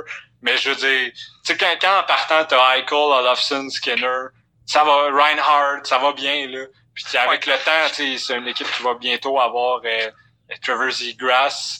Ouais. Euh, je veux dire, l'avenir est beau à Buffalo. là. Si- Ouais. S'ils font pas de niaiseries, s'ils managent bien leurs assets, surtout éventuellement s'ils réussissent à, tu sais, s'ils échangent Rasmus Ristolainen puis qu'ils ont un bon retour pour, ça peut. Tu sais, est-ce que c'est impossible de croire qu'ils peuvent aller chercher un Nick Killers dans cette transaction-là? Moi, je pense pas. Non, puis surtout que je regarde leur page euh, de Cap Friendly, euh, ils ont juste un, deux, trois, quatre attaquants signés pour l'année prochaine. Tout le reste, c'est des UFA ou des RFA. Ah, ça c'est parfait. C'est une façon, c'est une bonne façon de te réinventer. Je veux dire, il y a bien des joueurs d'après moi que les Sabres ont putain envie de voir là. Comment- genre Vlad Slobotka, des, des, des gars comme Okposo, il reste combien d'années à son contrat? Ça doit commencer à achever. hein? Une, deux, trois, quatre. Ah là là, ça commence pas à achever pendant tout. Aïe, aïe. Quatre ans, euh, quatre ans, 6 millions. Ouf. Avec une modified no trade clause. Ouf. Aïe, aïe. 15 teams, no trade list. Euh, Oui, monsieur. Ouais, ben, son contrat est un no trade clause. Mais tu sais, tu sais, t'as Corner, Sh- Connor Sherry, tu sais, tu peux, oui, il va peut-être UFA, mais sais, il va pas te coûter bien cher. Puis oui, il joue plus avec euh, Crosby, puis ça paraît, mais tu sais, c'est un serviceable bum au minimum. Mais tu sais, le reste là, Jimmy VC, j'ai pas été super impressionné. Ah, tu sais, il y a Tage Thompson, là, qui, des fois, est pas si. Ugh, Ouais. C'est, c'est, tu sais, c'est beaucoup de gars qui existent, là, pour l'instant. c'est ça, exact. Mais l'équipe est quand tu sais, l'équipe joue bien pareil parce qu'ils sont menés par des solides joueurs. Éventuellement, tu sais, est-ce que ça va tenir toute l'année? Je crois pas. Ouais. Mais, tu sais, avec la dé... de toute façon, moi, déjà, en partant que la défense qu'ils ont, Exact. Mais je pense Je pense de- que la question, ça va être, c'est est-ce que Car- tu peux aller en série avec Carter Hutton puis Linus Hallmark? Sûrement. Sûrement, tu sais, je... est-ce que tu peux aller loin en série avec ces gars-là? Probablement pas, mais tu peux sûrement réussir à... Tu sais, à date, euh, c'est une équipe où, tu sais, on parle pas assez du fait que les, les, les Panthers viennent de donner 80 millions, euh, 70 millions à Sergei Bobrovski, puis qu'à date, ça donne absolument rien. À la, à surprise générale, Ouais. qui, a- qui aurait cru que ce contrat-là serait pas bon? Ouais. Mais Hey, c'est ça. ah, c'est c'est un ancien Flyers. Tu peux pas être un Ouais. bon goaler, là. Mais je veux dire, en même temps, le goalie, goalie is voodoo. Fait que, tu sais, je dis qu'on peut pas aller en série avec Carter Hutton, mais Ouais, c'est Euh, pas, c'est pas la Coupe Stanley Michael Layton. c'est ça. Puis Anthony, Anthony Niemi a une Coupe Stanley. Fait que, C'était c'est- littéralement ça la finale. même. Ouais. Michael Layton contre Antiniemi. fait que Quand Layton se faisait retirer une game sur deux, c'est Brian Boucher, je pense, qui goalait. Ouais, qui, a- qui, a- qui a sorti le Canadien. Tu sais, ça prend... Moi, c'est ça l'affaire avec les gardiens. là. C'est pas que j'aime pas les gardiens, mais ça prend un bon gardien pour aller loin. C'est juste que tu sais jamais vraiment ça va être qui les bons gardiens d'un En fait- match à l'autre. En Les, fait, ga- tu peux- les goalers, c'est un peu comme les QB dans la NFL. T'en as comme 10-15 de vraiment bons. Puis tout le reste, c'est crissement variable, ouais. man. Ouais. En, en fait, je pense que dans un dans une ligue avec un cap salarial, tu peux pas construire une équipe en partant de ton gardien. Peu importe ce que absolument. Marc Jobin en dit, tu peux pas donner 10 millions à un gardien. Ben non, c'est là. la pire. Un gardien, tu peux lui donner de l'argent ou tu peux lui donner du terme. Mais à mesure- au moment où tu fais les deux, tu, C'est ça. c'est- les, les risques que tu fasses une grosse erreur sont énormes. Exact. Tu sais, je vais te donner un exemple. Je pense le plus simple, tu sais, un, un, un goaler qui fait de l'argent, qui est bon, mais que son terme a été court, puis qu'il vaut, je pense, son contrat, c'est Frederick Anderson à Toronto. Ouais, c'est ça, parce qu'ils sont, ils ont décidé de le payer. puis Même le petit payé, je pense qu'il fait 6 millions environ. Euh, 5.5 ou 6. Ouais, c'est un bon, c'est un, au moins ils ont réussi à manage euh, euh, l'argent, puis ils ont pas, ils ont pas donné Satan non plus. là. Exact. C'est tout le temps. Un gardien, c'est, ça peut tellement dropper vite. Là, la- Martin Jones était bon là, Ouais. il y a deux ans. Jake Allen était bon jusqu'à il y a deux ans. Je- ça tombe tellement vite un goaler, puis ça tombe Ouais. tellement pour des raisons qui, qui- des, des fois il remonte, mais des fois il remontera juste pas. Là. Après ça, t'es pris avec pendant longtemps en sac. Là. Puis ça s'échange pas un gardien, on demandera à Roberto Non, ça vaut rien. Ouais. Il y, a, il y a pas une équipe qui veut payer cher pour un gardien, il y a juste ça en ce moment, les gardiens. Exact. Tu sais, quelle, quelle, même si vous voulez changer un gardien, quelle équipe en ce moment, tu dis, Hey, eux ont besoin d'un gardien? Il y a genre les Devils. C'est tout, là. Moi, je suis convaincu que ça s'appelle Ken Holland, s'il propose un gardien, il dit non, j'ai Mike Smith. Ouais, exact. Tu sais, c'est- à ce point-là que les équipes t'aiment pas tant que ça avoir un gardien, là. C'est au point que si t'en as un qui fait le moindrement la job, tu te dis, ben, on va juste espérer qu'il soit hot en série, puis on va essayer de rider ça jusqu'à la fin. Exact. Euh, tu sais, même, John Gibson, il a signé pour 6,4 millions. Ça commence à être de l'argent, même si c'est à peu près la seule affaire en ce moment qui tient les docs ensemble. C'est, John Gibson qui devrait gagner le Vizina. Ouais. Ouais, Euh, ça- si la saison ressemble à ça toute l'année, Gibson de- doit gagner le Vizina Ouais. de- par un- une marge euh, impossible. Mais tu sais, c'est 6,4 millions pareil. Je, comprends que le cap il monte, là, mais c'est de l'argent, 6,4 Ouais, millions. mais tu sais, à 6.4, tu sais, c'est un salaire comme de bon joueur de deuxième trio. là. Ouais. Tu sais, c'est Non, pas... c'est- c'est pas 10,5. Moi, mettons, en bas de 7, je peux vivre avec. là. surtout que le cap qui monte. Dépendamment si le gardien, là, c'est sûr, si tu donnes 6.4 millions à John Quick, là, je suis pas d'accord. Mais je veux dire, pour John Gibson, je suis prêt à vivre avec. Là. Mais ouais, c'est moi, le terme puis l'argent. Le terme puis l'argent pour des gardiens, je suis vraiment pas dans. D'ailleurs, les équipes les plus intelligentes commencent à comprendre que t'es mieux d'avoir deux bons gardiens que un excellent signé pour toujours puis un backup mauvais parce que si ton premier gardien commence à regarder Bennington avec Allen bon il savait même pas qu'il y avait Bennington qui pouvait faire la job éventuellement mais il l'avait. Puis je veux dire ça a tout changé. Boston l'année passée qui ont pas arrêté de dire qu'ils seraient jamais rendus en finale s'il y avait pas eu Yaro à lac. Je dis les, les même Mike Gibson là c'est le meilleur gardien de la Ligue nationale mais un des bons backups aussi là. Ryan Miller honnêtement comme backup maintenant est sais, sa charge de travail est tellement pas grande que ça lui permet de ça lui permet de de pas être exténué quand il joue. Puis Miller euh, il y a des stats très très très impressionnantes. Moi l'année passée même je voulais que les Sharks allaient chercher pour les playoffs. Ils l'ont pas fait. Martin Jones leur a coûté des séries Ouais, puis aussi, dans, dans le même lien, tu sais, c'est fini les années de Martin Brodeur qui goal 75 matchs, là. ben oui il faut là je veux dire le, le, le, le gardien qui passe le plus proche de faire ça maintenant c'est Freddie Anderson puis à chaque Ouais. année en playoff il est brûlé Exact. Fait que, tu sais, ça te, ça te prend un gardien de 50 matchs, puis ça te prend un gardien de, des 32 autres. Ouais, c'est ça, mais tu sais, ton, justement, c'est, tu sais, ton gardien de 32 matchs, là, tu veux pas que ce soit le pire de la ligue non plus. Non. C'est pour ça aussi que maintenant, les, les, les équipes smart, moi, pour moi, là, ça fait drôle à dire, mais la définition d'une équipe brillante dans la Ligue nationale, pour moi, c'est les Bruins, puis c'est même pas proche, là. Je pense que les Bruins sont l'équipe la mieux administrée avec maintenant les Hurricanes. Puis, je veux dire, eux, c'est ça qu'ils ont catché, là. Ils ont, leur backup fait de la super bonne job. Même, même les Hurricanes, l'année passée, euh, ils ont, ils ont réclamé Curtis McElhinney, puis il leur a tellement, il leur a tellement donné des gros services, euh, l'année passée en Caroline. Là, cette année, ils, ont- ils font confiance à James Reimer, puis jusqu'à date, Reimer montre que, jusqu'à date, il mérite la confiance. Shout-out aux Canadiens dans 5 ans, man, quand il va juste leur manquer, là. Tu sais, un petit élément, là, pour être comme une équipe qui peut gagner la Coupe Stanley, puis ils pourront pas aller le chercher à cause du contrat à Carey Price, man. Je pensais que tu allais dire, Charlotte aux Canadiens, que dans 5 ans, ils vont, tout ce qui va leur manquer, c'est un bon gardien. ça, ça va ressembler à ça, pour vrai, man. Alors, ils ont, Non, mais, sont corrects, ils ont Caden Primo. ouais, c'est vrai, en plus. Tu sais, il y a des chances que dans 5 ans, Price soit l'adjoint de Caden Primo. Oui, il y a des très bonnes chances. Ou, Mais je veux dire, c'est pas impossible. non, non. Ou qui, qui demande à être échangé pour pouvoir essayer de gagner une coupe à quatre parts, puis qui sera juste jamais capable de l'échanger. Ben non, Ah, puis pis- comme c'est un gardien, il va être échangé contre un choix de quatrième ronde, puis genre euh, Vladimir Sobotka. Genre, hey, Non, mais- gros, il est impossible à échanger, là, parce que les seules équipes qui vont pouvoir aller le chercher, c'est genre des estis d'équipes qui ont pas de grosse masse salariale, pis qui sont sûrement en reconstruction, pis qui sont dégueulasses. Non, non, mais, non, mais je pense qu'il parlait de Primo. Hein. non, non, je parlais de Oh, Price. Price. Ok.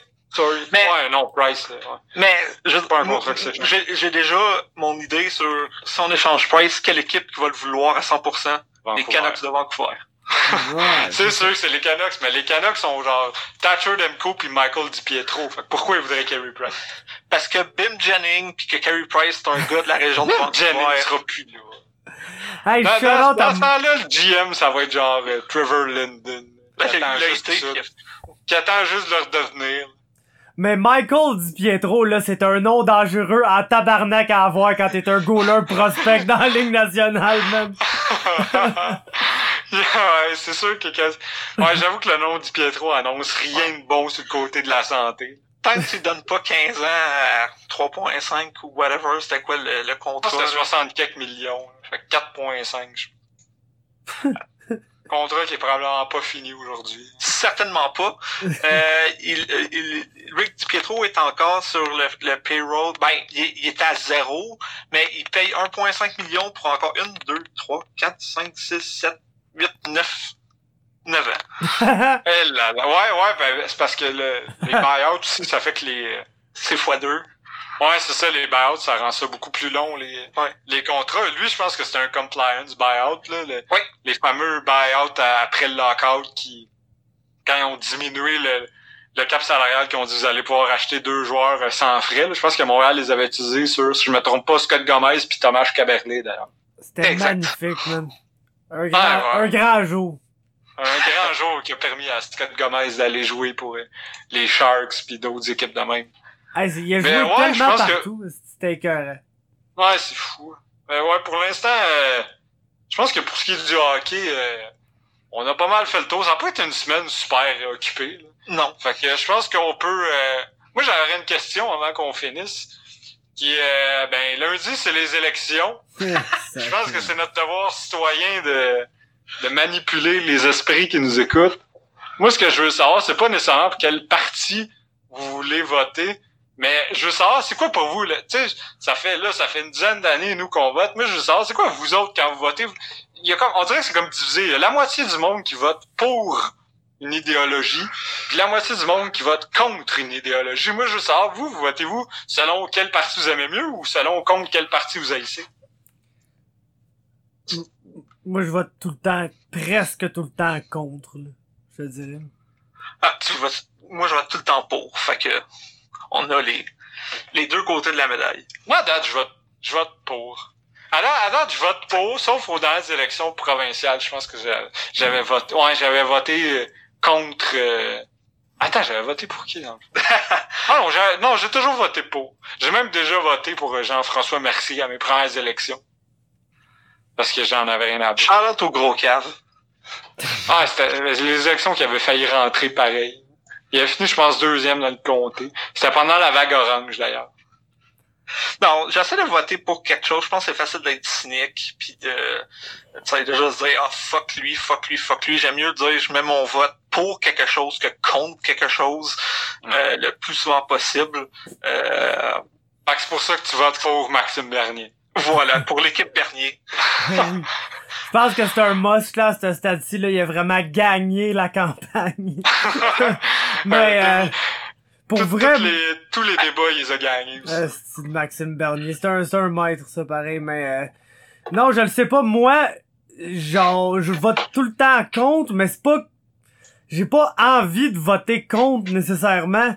Si j'avais quelqu'un que je me disais, ah, lui, comme j'aime vraiment ce ce qu'il pense puis ce qu'il représente, je voterais pour lui. Ça arrive juste jamais, on dirait. Puis je me, je finis toujours par me dire, bon, ok, c'est qui, dans le fond? Puis là, gros, je voudrais te faire un parallèle avec les élections de cette année. C'est qui que je veux absolument pas qu'il soit au pouvoir sous aucun prétexte? C'est Andrew Scheer. Fait que je vais probablement voter pour la seule personne qui a probablement une chance de battre Andrew Scheer, même si c'est probablement pas la personne qui me représente le mieux. Et loin de là, je te dirais, mais sacrament, man, il est, genre, il y a pas vraiment de pire scénario, là, selon moi, que de retourner aux, aux années du Parti conservateur, là, fait que... C'est qui les candidats dans Saint-Jean? Hey, j'ai Oh. genre du monde, Euh, man. Euh, ben, euh, libéral, c'est Jean Rioux, le, le- donc Ouais, le- l'ancien le, le sortant. Le, le, le, ouais, le sortant. Euh, puis après ça, écoute, c'est, c'est, du- c'est du monde. tu encore Tariq Brami? Non, absolument Non, pas, non. gros. Le NPD, on sait pas c'est qui parce qu'ils ont- ils sont tellement verts qu'ils ont mis aucune tabarnak d'affiche, man. Puis euh, y a, y a, y a, y a, euh, le parti vert il s'appelle Chenail, là, une grosse pancarte de lui d'un- commerce à Iberville que je passe devant tous les soirs quand je vais travailler. Puis le Euh, bloc, c'est plus Claude Bachand. Non, Non, non, non, pour le, non, le ouais. bloc, là, je pense que Ouais, c'est parce comme... me souhaite plus bonne fête, fait qu'il a plus. Non, c'est- c'est c'est Christine Normandin. Ah oui, Normando. Oui, c'est vrai. Normand, qui, qui, qui, qui, qui- quelqu'un que ma mère a déjà gardé, là, étrangement, quand elle était Oh. jeune. Puis euh, le, le, le, le parti conservateur s'appelle Tibère, puis j'ai toujours pensé que c'était un vieux. Marie-Hélène. Non, absolument pas, malheureusement. malheureusement, man. Mais non, il s'appelle Tibère, je, je, je sais pas, man. J'avais l'air d'un vieux jusqu'à temps que je le check, puis je me rends compte qu'il a probablement mon âge, le calice. Mais euh, c'est ça. C'est c'est- c'est des, j'ai Ouais, définitivement des gens. Jean Rio, il, il- je, je le connais, là, c'est quand même un, une personne correcte dans la vie en général, mais il a l'air de Satan, man, sur, sur son affiche. Ouais, c'est vrai qu'il a pas la face la plus... Je sais pas, là. C'est pas le genre de personne à qui je ferais un câlin. Hey, Trudeau et tout, là, les, je sais pas ce qu'ils ont fait avec les affiches genre de, de- du Parti libéral, mais Trudeau, il a l'air de Satan, là. Sur l'affiche du Parti libéral, avec son sourire, genre, très peu authentique, là. Que t'es, aïe, aïe, man. Quel être, là, pareil, Justin Trudeau, là, mais... euh, Moi, dans mon comté, je sais pas ce qui se passe, mais il y a tout le temps des gens importants qui se présentent, là. Au, au, au provincial, mon député, c'est le ministre du racisme du Québec, Simon Jolin Barrette. Oh! sh- Shout out à, shout out au ministre du racisme. Shout out au ministre du racisme. Puis, euh, ben, on- là, en ce moment, au fédéral, c'est euh, celui qui va assurément rentrer, c'est euh, c'est Blanchet. Le- le- J'ai j'ai littéralement le, le chef du bloc. le tabarnak du... Ouais, ouais, ça a l'air que, ça a l'air que Belleuil, euh, c'est un, c'est un comté important francophone. là, parce que, Ben, la, la Montérégie a toujours été assez euh, bleu. Euh, tu sais, Parti québécois, ensuite Bloc québécois. ouais, c'est clair, là, mais là, j'ai le chef du bloc, puis genre le futur chef de la CAQ. Moi, je, moi, je suis dans le comté de Régent Hébert. Oh shit! Là, il est rendu libéral, lui, right? Exact. Ouais, parce que, tu sais, le, le move logique, c'est PQ, puis après ça, libéral fédéral. Ouais, ben, C'est pas mal le chemin, le chemin normal, je pense. Ouais, ben, je veux dire, quand tu considères que, mettons, si tu mets le Parti québécois un peu à gauche, puis tu sais, de voir que, là, mettons, le Parti libéral de Justin Trudeau qui est assez à gauche, le mouvement est pas... Ouais, j'avoue que Justin Trudeau est aussi à gauche que PKP est à gauche. Ouais, non, c'est ça. tu sais, les communistes, là. Et ouais, c'est ça. Les de communistes, en français, s'il vous plaît. Euh, hey, on parlera pas du bonjour. Aïe, s'il vous plaît. Aïe, aïe. Euh, Incroyable. Et puis une dernière affaire, c'est quoi l'affaire avec les anciens athlètes ou anciens du monde du sport et le Parti conservateur? C'est Là, là, si je me trompe pas, ils sont rendus avec Sylvie Fréchette, l'ancienne analyste de boxe Bernard Barré qui se présente dans Saint-Hyacinthe, Oui. le toujours excellent Richard Martel, et Angelo Esposito. Aïe, aïe, mais Cha- il- Chris, il y a même un, une un élève de Lee Villeneuve, man, qui, qui se présente le de parti conservateur, man. Je sais même pas si c'est peut-être dans, le, le, le- qui est un, un coach de joue qui, qui a gagné, Ok. euh, ah, c'était à Saint-Mathieu de Belleuil, en fait, là. Oh, Ok, il est proche de moi. Fait qu'il est proche Ah, de- c'est c'est celui qui est sur... Euh... c'est Mathieu Davio qui s'appelle. Je sais pas si c'est le Ah, ok, ouais, ouais, ben j'ai vu ses pancartes. Fait que c'est probablement le député du Parti conservateur dans ton coin, là, qui est genre point Ouais, ça, ben, qui sera pas élu parce qu'il se présente contre contre François Blanchet. François Blanchette. Mais ouais, non, je comprends pas. Moi, en plus, ce style, là, genre, au joue, j'ai pas mal de militaires, là. Fait que moi, c'est overwhelming parti conservateur, là, pis ça me décalisse de les entendre parler de politique, là. Ça me décalisse complètement. Puis aussi, ce qui me décalisse complètement, là, c'est le fait que l'enjeu numéro un de la putain de campagne politique au Québec est clairement la laïcité, man. Ouais, ouais, mais ça, c'est, en ce moment, c'est le sujet, la fameuse loi 20 21, là, pis, Ah, c'est que ça me décalisse, mon gars, man? le, le, le bloc qui fait semblant que c'est la, la loi la plus globalement acceptée au Québec de tous les Québécois quand ça a pris le baillon pour que la CAQ réussisse à la faire passer. Ah ouais, mais il joue, il joue fort en esti là-dessus, là, que genre Ah, est passé, là. Ben, en tout cas. Pis, mais, pis, j'ai l'impression que le vote de la CAQ se transfère colissement au Bloc québécois, là, en ce moment, là. C'est incroyable, là. Ouais, il joue, il, il essaie de jouer aussi dans cette carte-là aussi, je Ouais. pense. Moi, les boys, je vais finir sur de quoi de hockey. Euh, je pense qu'on n'a pas parlé de l'histoire la plus importante de la semaine. La fille à Boston qui a twerké durant la game. Ouais, y avait une supporter puis qui est Sarah Sevian. Exact. non, mais écoute, je vais prendre le bord de Sarah Sevian un peu. Euh, mettez ça dans le calendrier. J'ai été un peu d'accord avec Sarah Sevian. Tu peux traiter une fille de conne parce que c'était clairement stupide ce qu'elle a fait. Mais tu sais, allez pas dire « Ah oui, mais les enfants. » Eh, Ouais, c'est ça. Non, non, on s'en fout, là, que les enfants seraient... tr- Moi, ce qui me gosse, c'est que la fille a décidé, saoul, de faire son... de- ah, tu sais, moi, en tout cas, là, déjà en partant, là, je vais me faire détester pour ça, là. Mais moi, de l'alcool dans les arénas, je vois pas pourquoi ils vendent. T'as un match de sport, pourquoi t'as besoin de dépenser autant d'alcool à part rendre tout le monde désagréable puis occasionner des batailles, là? Mais en tout cas, ceci étant dit, euh, ouais, tu sais, de dire qu'elle dérangeait le jeu, ouais, parce qu'elle faisait ça en plein pendant que le monde jouait, puis t'as des gens qui ont payé cher des billets, qu'en place, ils ont euh, une épaisse qui twerk, là.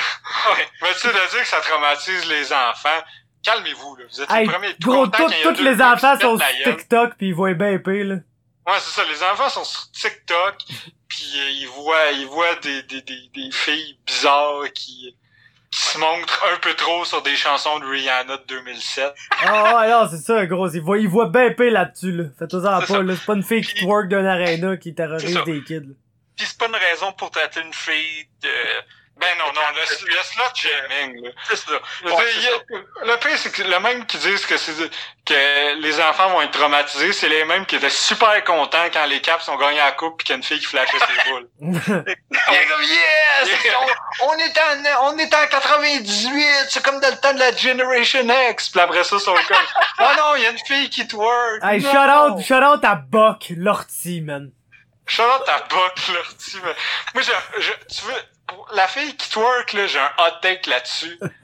c'est que si elle avait été, mais là, je veux pas, je veux pas porter de jugement, là, mais si elle avait été euh, globalement acceptée comme étant très attirante, Ouais. moi, je pense que personne n'aurait chialé. C'est juste parce qu'il y en a plein qui disent, oh, elle est pas belle! C'est probablement ça ça, change? man. Ah ouais, c'est ça qui est, c'est ça qui est triste, en tout cas. C'est triste, mais personne veut voir ça pareil, man. Ben non, c'est ça, c'est comme, euh, c'est comme, c'est comme Seth Rollins qui met le Firefly Funhouse en feu. Ah, en gros, il a même pas fait la pause à Randy Orton. C'était divertissant. Charlotte au fait qu'Alex Bliss et Nikki Cross ont été échangés contre rien. Contre des future considerations. Tu sais, c'est genre ton, t'as genre six fois championne féminine à WWE. Pis t'es comme, contre quoi on pourrait l'échanger contre absolument. Puis dans Alex Bliss qui, tu si personne d'autre va le dire, moi j'aurais pas peur de le dire, là, qui est mon plus gros celebrity crush. Ça, qui est la, la fille de qui je suis le plus behind en ce moment à WWE parce que euh, on connaît son histoire personnelle d'ancienne anorexique. Là. Puis d'ailleurs, ça, ça c'est cool là-dessus. là. Si on est pour finir encore sur une touche WWE, je trouve ça cool comment genre plus personne veut l'avoir méchante, même si c'est la meilleure méchante de la compagnie. Juste parce que tout le monde l'aime trop en tant que personne. elle, elle est tellement overface que... C'est fou, c'est genre la la fille, même pas le personnage, la fille Ouais. est over. Tu sais, il y a beaucoup de personnages à la lutte qui sont over ou pas over, puis sais, des, des personnages, tu sais, qu'on sait que la personne c'est un asshole, mais que son personnage est nice, fait qu'ils sont populaires, là. Genre Goldberg. mais, mais Alex Bliss, genre, c'est rendu au stade où le monde n'encourage plus Alex Bliss, le monde encourage Lexi Kaufman, qui a eu des gros problèmes de blessures, de coups pis tout. Fait que, ouais, là-dessus, je trouve ça nice, à part le bout où il est échangé contre rien. Mais en tout cas, regarde, il faut pas chercher la logique à ce cochonnerie-là. Là, finalement, ça a l'air qu'ils ont dit que c'était à cause de Bruce Pritchard, là, qui, qui était. Il a pris un job à Eric Bischoff, là, il a dit, moi, je veux Alex Bliss! Euh, shout out à Nicole Croix, là, pareil et tout, là. Genre à Nicole Croix, Qui, qui est la, qui qui, est passée de très folle à pas du tout folle. qui- qui est la deuxième meilleure combattante euh, féminine après Asuka qui crache du poison, là. La cra- Et ça, je m'en suis parler toute la semaine. Hein. De la fameuse histoire du crachage de poison pendant la Deuxième Guerre mondiale. mais, mais pour revenir à Nicole vite vite, je, je suis sûr qu'à un moment donné, elle devait être écœurée. Hey, écoute, ça devait y prendre de l'énergie sur un moyen temps. Il faire, faire un show, tu sais, faire son 10-15 minutes de lutte, là, avec toute l'énergie qu'elle dépense. Ouais, c'est ça, courir partout, à hurler, genre. C'était n'importe quoi, là. Ça, genre, ouais, ça, sa gimmick, c'était genre la vraie vie d'une crackhead. Gros, sa gimmick, c'était genre d'être les deux Iconics en une personne. ouais, c'est ça. c'est genre les Dark Iconics, genre. Euh, bonne fin, c'est bon. je pense que pour cette semaine, on a dit ce qu'on avait à dire, les gars. Ben, moi, j'ai juste une affaire à dire, là, en terminant. Pour vrai, si vous crissez des affaires en feu dans la vie, Faites la pause de Randy. Oh, vous avez pas le choix. vous avez pas le choix. Si vous faites pas la pause de Randy Orton, c'est non valide, man. Sorry. Moi, je vais finir sur euh, la pensée de la semaine qui est les élections s'en viennent, puis tout le monde dit que t'as pas le droit de chialer euh, si, si t'as pas voté. Moi, je dis, tu devrais pas avoir le droit de chialer si t'as voté pour le parti au pouvoir. Fait que, ben, bonne élection à Justin Trudeau. Salut tout le monde, bonne semaine.